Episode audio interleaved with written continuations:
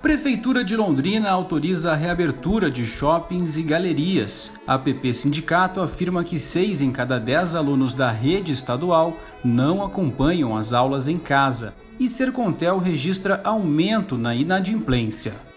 Hoje é 8 de maio, eu sou Vitor Struck e este é o Pontos da Semana.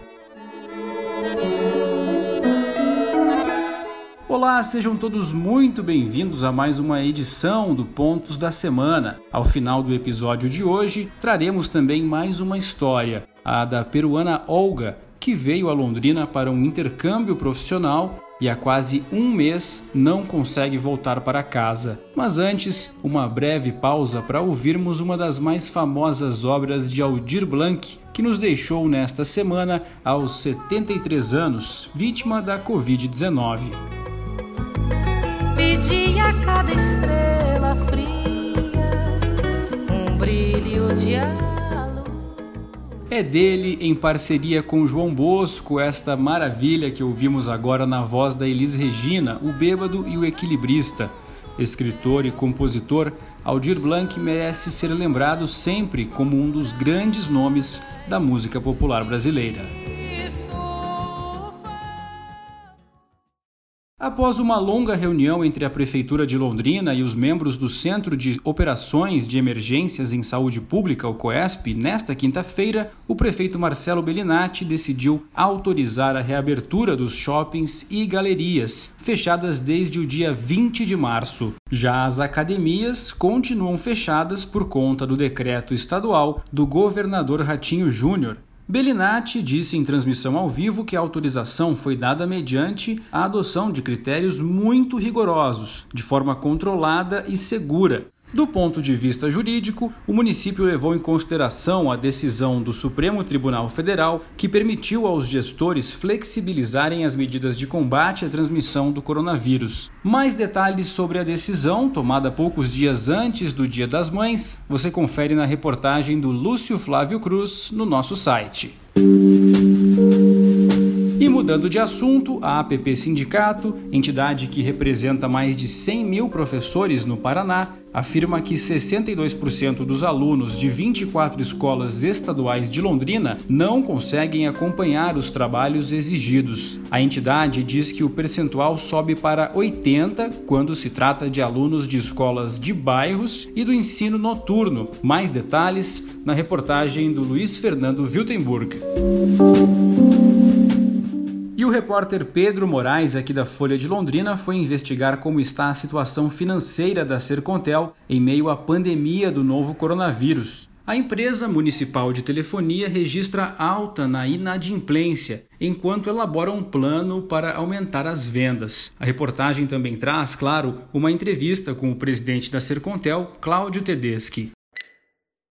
Enquanto eu gravo este episódio, o Brasil soma 135 mil casos de Covid-19 e 9.146 óbitos, segundo o Ministério da Saúde. Nesta semana, o país registrou números de mortes por dia superiores a 600 em três dias seguidos. Nesta quarta-feira, segundo a Universidade John Hopkins, o Brasil esteve em sexto lugar na lista de países com o maior número de mortes. Entretanto, os próprios pesquisadores avaliaram que os números reais são ainda maiores, uma vez que o Brasil tem menor capacidade de testar a população em comparação com os outros países da lista, Estados Unidos, Itália e Reino Unido, por exemplo. Em Londrina são 14 mortes, embora muitas pessoas procurem argumentos para inflar este dado, como as informações da Central de Cartórios.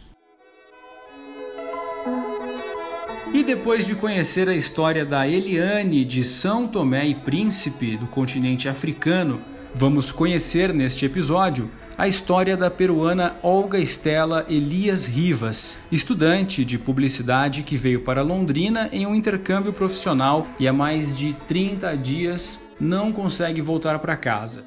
Além dela, o primo Abdiel, de 19 anos, e a Wendy, outra estudante que veio para um intercâmbio profissional aqui em Londrina, estão na mesma situação. Por aqui, a Olga e o primo dela estão na casa da Andrea, uma autônoma que recebeu a Olga através de um programa de intercâmbio.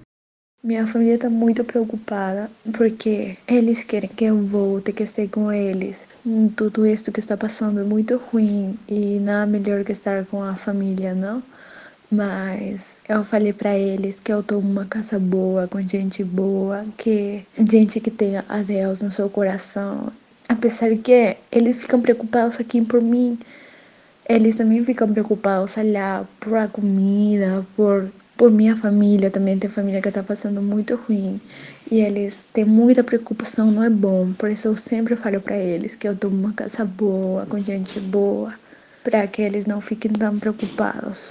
O que eu aprendi dessa situação é que não toda gente é ruim. Tem gente muito boa, aunque não é muito comum encontrar gente boa, mas tem. E que a paciência é uma virtude muito difícil. Eu fico muito ansiosa, eu quero voltar, eu quero estar com minha família.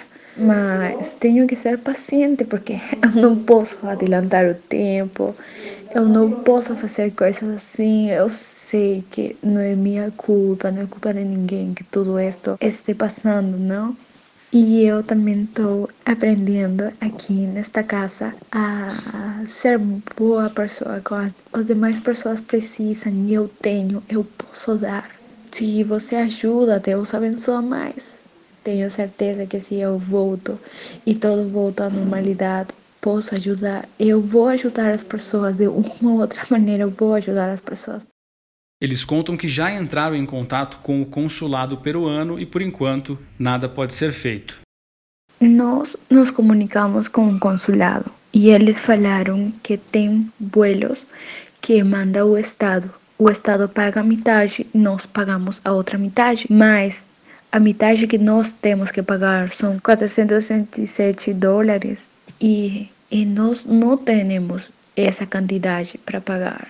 E eu estou esperando um voo humanitário que não cobre, mas eles falam que não tem, que não vai ter.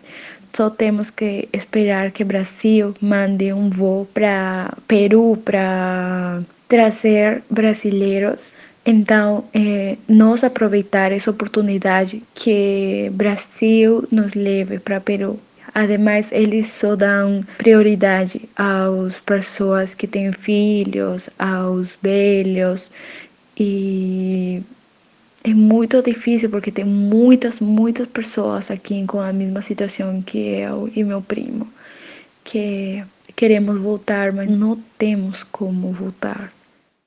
Morar aqui em Londrina está sendo muito bom, porque eu eu conheci pessoas muito maravilhosas como é Andrea. Andrea tem um grande coração.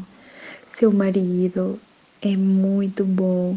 E nem quer falar de sua filha e sua sobrinha. São pessoas muito boas comigo. Eles abriram sua casa para receber-me, a mim, meu primo. E eles estão comportando muito bem nós. Aqui não falta nenhuma coisa para nós, eles tratam de dar o que nós precisamos e eu estou muito agradecida com eles. Andrea, apesar de ter a nós aqui, ela fica preocupada por a gente também de fora, como é uma amiga de Peru também que ela está aqui na mesma situação que eu e Andrea trata de ajudar para ela, trata de levar eh, coisas para ela, como esse arroz, leite e coisas assim. Andrea tem um grande coração, um coração muito bonito.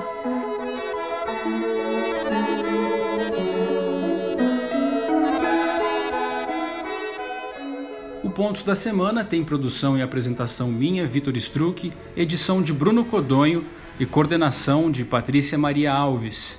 Até a semana que vem.